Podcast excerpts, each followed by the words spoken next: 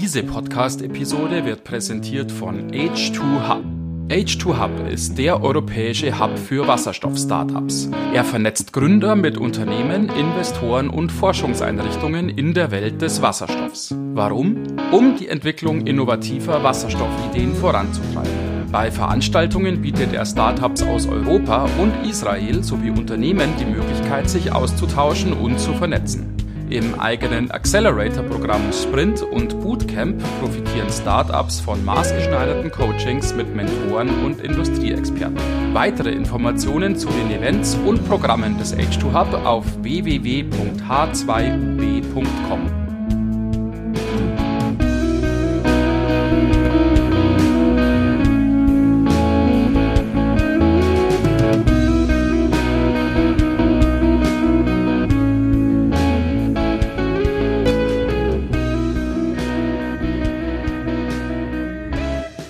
Herzlich willkommen an der Hydrogen Bar. Wir begrüßen euch recht herzlich eine neue Folge eures Lieblingspodcasts rund um die schönen Themen Wasserstoff, Brennstoffzelle, Mobilität, Busse, alles was dazugehört. Und wir machen es uns wieder gemütlich an unserer Hydrogen Bar. Und wer natürlich hier wieder seinen Stammplatz eingenommen hat, das ist der Johannes. Hallo Johannes, Servus. Ja, hallo Martin und auch ein herzliches Willkommen wieder an Philipp, Philipp Klonner von Arthur Bus der uns hier wieder besucht, noch einmal im, im Rahmen von dem H2 Hub Startup Special. Ja, super, dass du wieder die Zeit gefunden hast nach dem super spannenden Gespräch letzte Woche, dass wir hier ja, weitermachen. Dank nochmal, auch dass ich wieder da sein darf. Habe mich schon richtig gefreut. Also in diesem Sinne, danke Johannes, danke Martin, dass Gerne. ich wieder da sein darf. Und ja, freue mich auf das Gespräch. Jo, wir haben in der letzten Woche uns ja unterhalten, zunächst über dich persönlich und deine Story und dann natürlich über die Story von Arthur, wie ihr auf die, wie ihr seinerzeit auf die Idee gekommen seid, zu gründen, wie euer Konzept ist. Wir haben uns unterhalten über, wie sind denn die Vorteile zu sehen von Wasserstoff versus Batterie in der Anwendung im Bus. Und wir haben dann auch, beziehungsweise speziell du hast das dann gegen Ende der Episode in der letzten Woche schon auch die Abbiegung sozusagen hier genommen und auf die politischen Rahmenbedingungen verwiesen, unter denen so ein Konzept eben halt funktioniert oder funktionieren kann. Ja, da habe ich leider ein Fass aufgemacht. Ne? nee. Finde ich aber gut, dass du das Fass aufgemacht hast, weil das gibt uns natürlich in dieser Woche dann entsprechend jetzt auch die Themen, über die wir hier sprechen können. Und äh, wenn wir vielleicht tatsächlich mit den politischen Rahmenbedingungen gleich mal starten oder sozusagen halt bei diesen Thema bleiben. Du hattest in der letzten Woche ja erwähnt, und, und das ist ja sehr nachvollziehbar, glaube ich, so ein Konzept muss sich langfristig ohne Fördermittel natürlich tragen. Es muss wirtschaftlich die sinnvolle, sinnvollste Möglichkeit sein, weil sonst wird es wahrscheinlich die etablierte Technik nicht verdrängen. Man kann natürlich sagen, ja, aber es geht doch auch um Klimawandel und so weiter. Aber wir wissen alle, die wirtschaftlichen Zwänge sind da natürlich eng. Und gerade die Stadtwerke sind, die wahrscheinlich halt typischerweise dann eure Kunden sind, muss man vielleicht dazu sagen, sind natürlich dann auch gezwungen oder sind natürlich auch motiviert dadurch, dann auch die Kosten nicht ins Uferlose gehen zu lassen, weil ihnen sonst natürlich die Bürger da auch letztendlich aufs Dach steigen. Ist denn das aktuelle Framework, was jetzt sozusagen politische Rahmenbedingungen, Regeln, Förderkonzepte, Perspektiven angeht, aus deiner Sicht für die aktuelle Situation angemessen und geeignet? Oder würdest du sagen, wenn wir andere politische Rahmenbedingungen hätten, andere Förderkonzepte vielleicht hätten, andere Ideen, andere Motivationen, andere Visionen hätten, würde alles noch besser funktionieren oder würde vielleicht euch auch noch besser in die Karten spielen? Also sehr gute Frage und ich habe eine ganz klare Antwort, nämlich nein. Also ich finde die Rahmenbedingungen oder das, was sozusagen in diesem Zusammenhang geboten wird, ist nicht das, was es sein soll und mhm. äh, oder das, was man sich wünscht. Mhm. Es ist gut, dass es da ist. Das muss man einfach mal betonen und ich bin sehr dankbar, dass es in dem Zusammenhang auch gemacht wird. Mhm. Aber ich glaube, wir müssen in Phasen unterscheiden und wir sind jetzt, ich hatte es letzte Woche auch schon mal angeteasert, wir sind jetzt in der Markthochlaufphase. Das bedeutet, wir sind nicht mehr in der Grundlagenforschung, Jugend forscht ist vorbei, wir haben alle gesehen, das funktioniert und jetzt mhm. wir es doch auch gefälligst umsetzen. So. Und dann ist ja eigentlich der Punkt, wo ich sage, im Markthochlauf sollte es darum gehen, dass auch alle Marktakteure, und dazu zähle ich auch die Banken, die sind nämlich sehr wichtig in diesen Projekten. Das ist alles sehr heavy asset und ich sage jetzt mal sehr kostenintensiv. Also man muss viel Geld in die Hand nehmen. Da muss auch dementsprechend das Risiko getragen werden. Da muss ich nicht mehr als Firma die Technik erklären müssen. Ja. Und auf der anderen Seite die politischen Rahmenbedingungen. Also äh, ich muss nochmal den Schlenker zu uns machen. Wir bauen ja emissionsfreie Busse. In dem Fall unser Fokus oder Flagship ist der Wasserstoffbus, der erste deutsche Brennstoffzellenbus. Vielleicht nochmal den Loop zu machen. Wir haben 21 gegründet. Wir haben 22 unsere europäische Typzulassung bekommen als OEM, äh, haben uns unabhängig zertifiziert von allen anderen Herstellern. Also wir sind nicht ein eigener OEM. Wir haben jetzt 23 in diesem Jahr unsere erste europäische Ausschreibung sogar gewonnen. Und dementsprechend sage ich, die Nachfrage am Markt ist da. Die Kunden wollen das Produkt. Und wir haben jetzt eigentlich mhm. ein Problem, und das haben wir letzte Woche schon diskutiert, das sind die Preise der Fahrzeuge. Warum sind die signifikant höher als die vom Diesel? Naja, der Diesel hat jetzt wie viele Jahre Zeit, sozusagen in der Kostenstruktur ja. irgendwo sich ja. da anzupassen, so dass ja, es genau. sich für alle toll rechnet. Ja. Wir sind hier im Markthochlauf. Das bedeutet, wir haben einfach dementsprechend noch nicht die Skaleneffekte. Die vor allem am Zulieferermarkt die Preise purzeln lassen und uns als OEM die Chance geben, das Fahrzeug günstiger an Kunden anzubieten. Mhm. Also gibt es eine Förderung. Und wo sehe ich jetzt hier das Problem? Äh, zum einen, ich hatte es ja gesagt, wir sind nicht zehn Jahre voran und ich muss den Leuten noch erklären, warum was teurer ist, sondern wir sind im Markthochlauf. Aber ich verstehe den Fördermechanismus nicht. Wir sind im ÖPNV tätig. Wir verkaufen unsere Stadtbusse an Städte und Kommunen.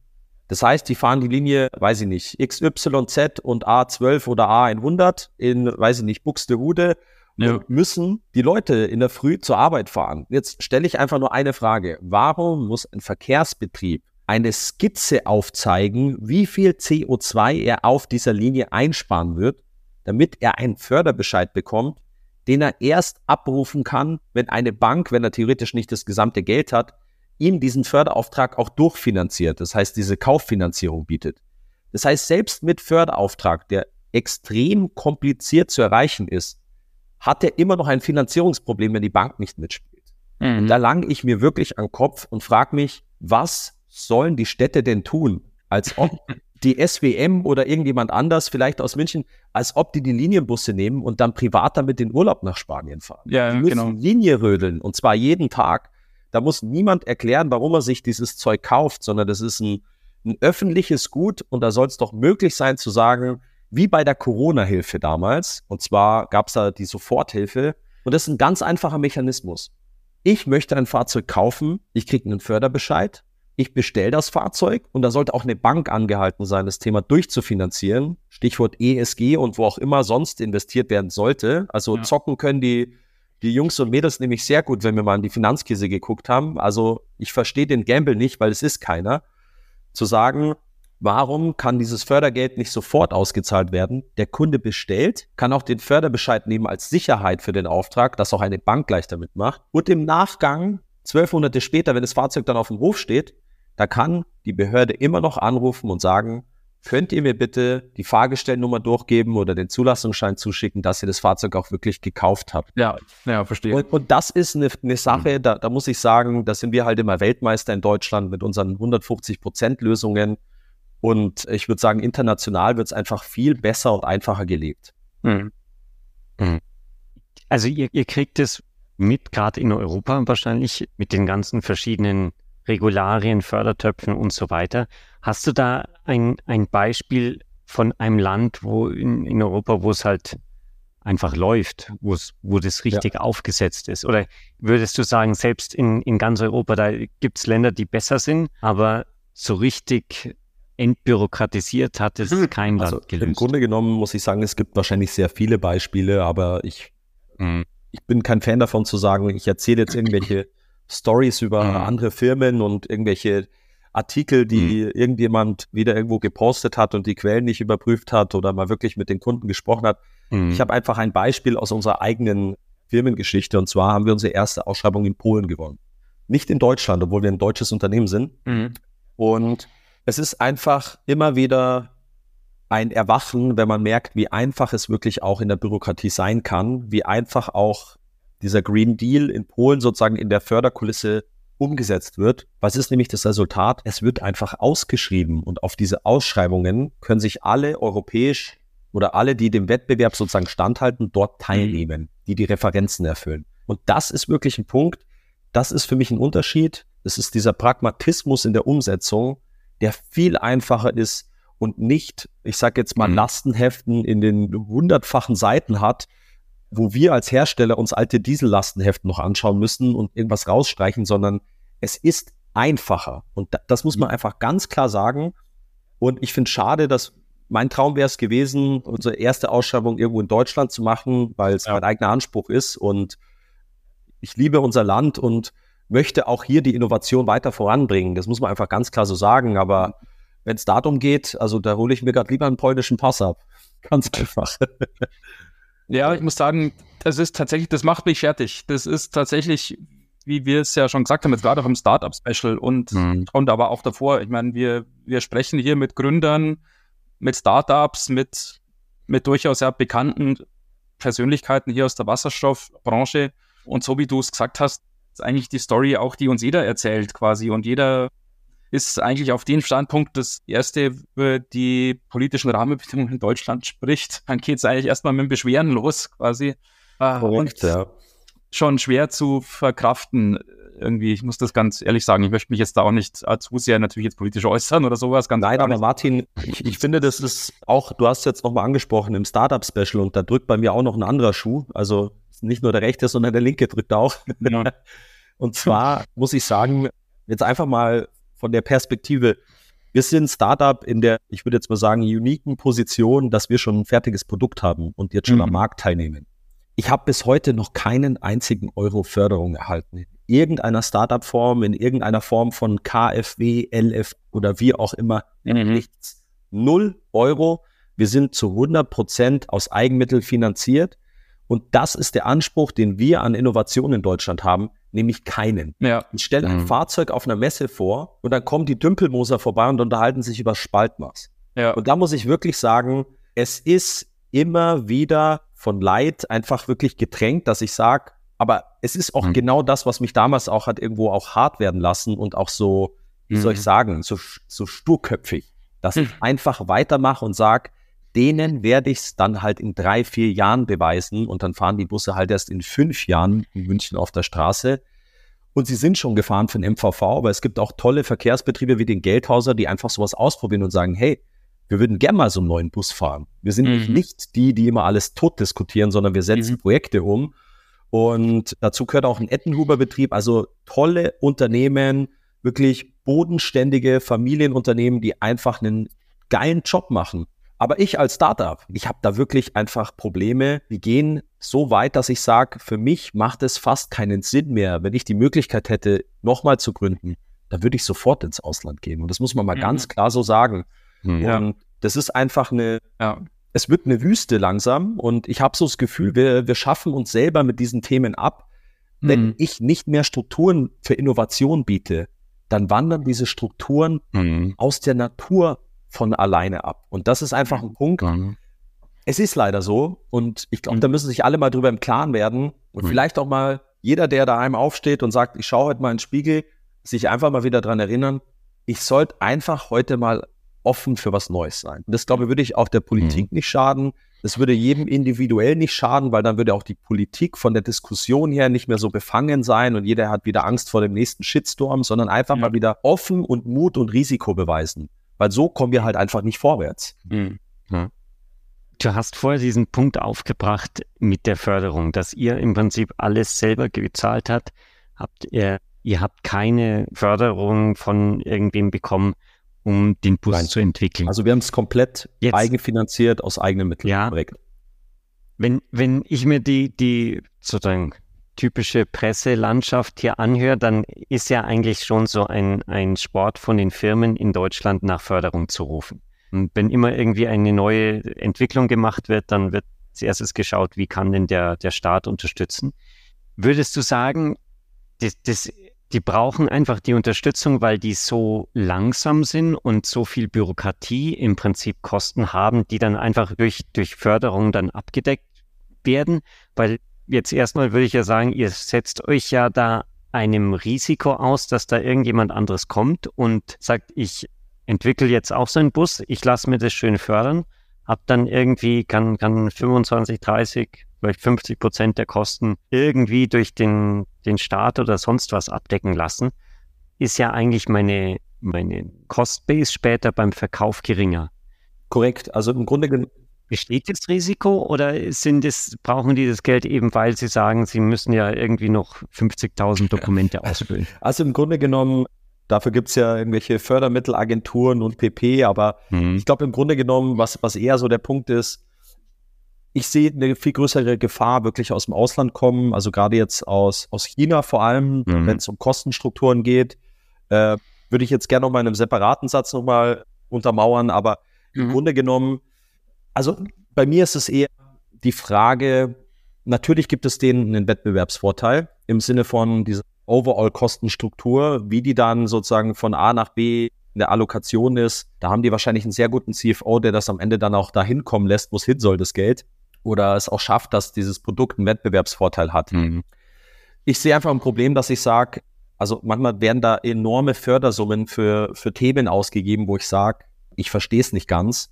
Oder wenn etablierte DAX-Konzerne da immer noch Millionen einsammeln, wo ich mir denke, naja, also ich glaube, die hatten lang genug mhm. Zeit, mhm. sich irgendwo einen Profite oder wie auch immer aufzubauen, zu sagen, äh, also ihr wisst doch mittlerweile, wie es läuft. Und dann sollte man eher diesen Fokus mal wirklich eben auf neue innovative Unternehmen legen, die einfach schneller sind. Mhm. Und wenn es dann später von Interesse ist, dann sollen die den Laden halt kaufen. Mhm. Ganz einfach. Das ist meine persönliche unternehmerische Meinung dazu. Die muss auch niemand teilen, aber so ist es nun mal. Die Unternehmen, die in Amerika groß werden, die sind auch in den Sphären einfach auch die, die schnell, agil sind und auch ja. wirklich an dieser Grenze zum Disruptiven einfach immer wieder ja, was Neues machen und mal so eine Wand auch einfach mal kaputt machen und sagen, wir machen es jetzt einfach. Ja, und, genau. Ja, und der zweite Teil, der muss ich sagen, den habe ich jetzt gerade selber vergessen, aber da könnt ihr mir gerne nochmal, ah ja, weil im Grunde genommen, das Thema China hatte ich nochmal aufgenommen. Ja. Wo ich einfach ein Problem damit mhm. habe, ist, wir können uns gerne über Fördermittel unterhalten und den Anspruch von Startups und so weiter und so fort, aber ich glaube, wir sollten vorher mal einfach mal eine Zeitung in die Hand nehmen oder mal den Anspruch haben zu sagen, ich schaue mir meine Firma konkret an. Es gibt einfach Firmen mittlerweile, die kaufen die Fahrzeuge fast fertig aus China an, hauen sich dann irgendwo das Logo drauf oder machen noch zwei, drei Kleinigkeiten dran und lassen dann diese Fahrzeuge mit europäischen Fördermitteln sozusagen fördern. Und dann denke ich mir, gut, also im Sinne des Wettbewerbs, ich glaube, da sind wir dann wirklich dran vorbeigeschrammt, was wir eigentlich damit erreichen wollen. Ja, ja. Hm. ja dieses Stichwort USA, was du jetzt ja auch aufgebracht hast, war tatsächlich was, das wollte ich noch fragen. Wir erleben jetzt gerade natürlich im Lauf von diesem Jahr oder haben jetzt, beziehungsweise im letzten Jahr, genau, wir strahlen das ja hier schon im neuen Jahr aus, 2024. Aber wir haben speziell natürlich im Jahr 2023 immer wieder auch hier im Podcast eigentlich lobende Erwähnung von unseren Gast, äh, von unseren Gästen eigentlich gehabt, äh, über den Inflation Reduction Act in den USA, was als eine sehr pragmatische, verhältnismäßig einfache und zielführende Unterstützung eben von solchen neuen Technologien, eben wie Wasserstofftechnologie, angesehen wurde, angesehen wird. Hm, jetzt hast du auf der anderen Seite auch schon erwähnt, in den USA ist diese Mentalität eher halt schnell zu sein, eher so auf der Schiene des Disruptiven unterwegs zu sein und dann, wenn sozusagen das Ding fliegt, eben eher zu schauen, vielleicht, dass die großen sich dann über Zukäufe sozusagen damit rein mogeln, wenn man das mal so, so, so, so vereinfacht sagen darf. Ist aus deiner Sicht die Europäische Union mit ihren Strukturen, ich meine, du hast das jetzt vorhin schon in dieser Richtung so ein bisschen erwähnt, aber ist die Europäische Union im Vergleich jetzt gerade mit dieser Landschaft in den USA und vielleicht auch dann mit dem Inflation Reduction Act auf verlorenen Posten? Oder ist es nicht so schwarz zu sehen? Also Martin, ich finde äh, zum einen, dass du den sozusagen den, den Trade-off da äh, äh, oder den Vergleich hier ziehst, äh, finde ich extrem gut, weil im Grunde genommen, es ist für mich wieder so ein Paradebeispiel. Ja, also es ist, du hast in der Tat recht. Ich glaube, es ist noch nicht verloren oder so schlimm, dass ich es jetzt, weiß nicht, dass wir eigentlich schon zu spät dran sind oder das jetzt wieder komplett verunglimpfen, sondern ich würde sagen, für mich ist immer wieder ein Problem, wenn ich betrachte, wenn es auf gewissen Märkten so gut funktioniert, warum müssen wir dann in der EU das so extrem kompliziert selber neu gestalten, wenn ich sage, es gibt doch einen Blueprint dafür. Und da könnte man sich doch einfach mal was abgucken. Und mhm. ich muss auch dazu sagen, wir haben auch bei uns in der, ich würde jetzt nicht sagen, Industriespionage betrieben, aber wir haben auch bei etablierten Unternehmen geguckt, was funktioniert denn, was ist gut. Und Innovation entsteht, wie das Zusammenspiel nochmal ein Stück besser gemacht wird. Und das wird, glaube ich, sehr oft vergessen. Und anstatt mal zu sagen, was funktioniert denn hier gut, wie können wir es denn da ein Stück besser machen? Weil dann habe ich meine Daseinsberechtigung. Ja. Ob ich das als Startup bin, ob das ein Produkt ist, ja. ob ich das als Einzelperson bin, solange ich es schaffe, in diesen Bereichen einfach das besser zu machen, muss ich mich selber nicht mehr erklären. Und da bin ich ganz bei dir und deswegen äh, sind wir auch im Februar auf einer kleinen USA-Tour und ich kann auch unser Projekt nochmal promoten. Wir sind da auf der Dassault World Conference, kann ich auch alle mhm. nochmal herzlich zu einladen. Das ist einer der größten Engineering and Manufacturing Messen weltweit und darf da unser auch, ich sage jetzt mal meine Probleme oder unsere Geschichte auch nochmal auf der Mainstage erzählen ja. vor knapp 3000 Leuten. Ich glaube, das wird eine richtig coole Nummer und der Super Bowl ist ja auch einen Tag vorher am 11. Deswegen freuen wir uns auf, auf diesen mhm. kleinen USA-Trip. Also sorry Perfekt. für den Exkurs, aber Martin, ich, ich kann es nur sagen, ich muss einfach sagen, ja, du hast recht. Man mhm. könnte da einfach mal auf Amerika schauen und vor allem auch die Mentalität mal so ein bisschen sich abgucken, mhm. weil da ist ein neues Startup, ja, da ist vielleicht auch manchmal Mist dabei, aber im Grunde genommen werden sehr viele Projekte dort einfach positiver angenommen. Und mhm. in Deutschland ist immer erstmal, ja, was ist denn das für ein Scheiß? Mhm. mhm. Mhm. und ich glaube, da stehen wir uns alle immer so ein bisschen selber im Weg. Also da versuche ich auch persönlich immer wieder so diesen Kopf offen zu lassen und immer für neue Themen einfach offen zu bleiben ich glaube, das macht am Ende ein Unternehmen stark, das macht am Ende auch einen in diesen interdisziplinären Themen stark oder auch zwischenmenschlich stark. Plant ihr denn auch irgendwann irgendwie Busse in Amerika oder, oder in anderen Ländern zu verkaufen außerhalb der EU? Oder ich könnte mir auch vorstellen, zumindest meine Erfahrung mit Amerika oder Indien, China ist ja, dass Busse dort anders genutzt werden, zum Teil, oder auch anders anderes Design haben, andere Größen, andere Spurweiten, was auch immer. Ist es wirklich so unterschiedlich, wie ich das als Laie sehe? Äh, oder sagst du eigentlich, ähm, ist das alles das Gleiche, ist halt anders Design? Also Jan, ist guter Punkt. Also andere Märkte haben andere Spezifikationen, ganz einfach. Ob das jetzt hm schon losgeht, dass ich sage, wir haben jetzt einen Polenbusse gebaut oder ob ich einen deutschen Bus baue, der dann gewisse VDV-Normen hat. Da geht schon mal los. Also es sind Kleinigkeiten. Mhm. Wenn wir jetzt über große Designänderungen sprechen, also für uns auch die Region KSI, also Saudi-Arabien von, von Interesse, einfach weil wir dort schon die gewissen Gespräche geführt haben. Ja, was braucht da so ein Bus? Extrem bessere und, wie soll ich sagen, solidere Kühlung zum Beispiel. Da wird es halt sehr heiß. Mhm. Und wenn wir jetzt mal über den Zielmarkt Amerika sprechen, ist halt mehr dieses Long Distance auch ein Thema. Und was haben wir da eigentlich für ein Problem? Ja, also der E-Drive vor allem muss da auch in eine neue Generation kommen. Der muss vor allem auch auf der Langstrecke mehr leisten können, ob das jetzt Batterie, ob das Brennstoffzellenbus oder wie ich elektrifiziere, weil wie wir CO2 einsparen, geht nur über die Elektrifizierung aktuell. Das ist das Einzige, was wir kennen. Und äh, da ist wirklich der Punkt, dass ich sage, wir schaffen es dort nur, wenn wir auch auf dem Komponentenmarkt die nächsten Entwicklungsstufe erreichen. Und da müssen wir noch besser werden, vor allem auch, wenn es um Reliability geht, um die, äh, ich sag jetzt mal, alles, was damit zu tun hat, damit die Fahrzeuge wirklich zehn Jahre halten. Und da müssen wir wirklich noch einen Schritt nach mhm. vorne machen. Ich glaube, das ist eher ein Problem, als dass ich sage, ich baue jetzt einen Bus, der auch, weiß nicht, auf den amerikanischen Markt passt, weil der Busmarkt ist sehr individuell. Und das bedeutet, ich muss so oder so selbst bei europäischen Kunden in der Lage sein, schnell zu reagieren und ja. schnelles Engineering zu haben. Ja. Die Herausforderungen sind eher bei den mhm. Zuliefererteilen, dass ich sage, sie müssen günstiger werden, effizienter und müssen vor allem auch von der Haltbarkeit oder ich nenne es jetzt mal, mir fehlt leider das deutsche mhm. Wort, was ist denn Reliability? Zuverlässigkeit. Ja, ja danke. Zuverlässigkeit. Ja, müssen einfach ja. zuverlässiger sein, ja. Und ja. das ist was, was der Kunde sich auch wünscht, aber da braucht man halt noch ein paar Jahre. Ja, naja, verstanden. Mhm. Ja, ich denke, zu dem Thema vielleicht noch ein, eine Frage Richtung Glaskugel. Ob du die dabei hast, ist natürlich die Frage.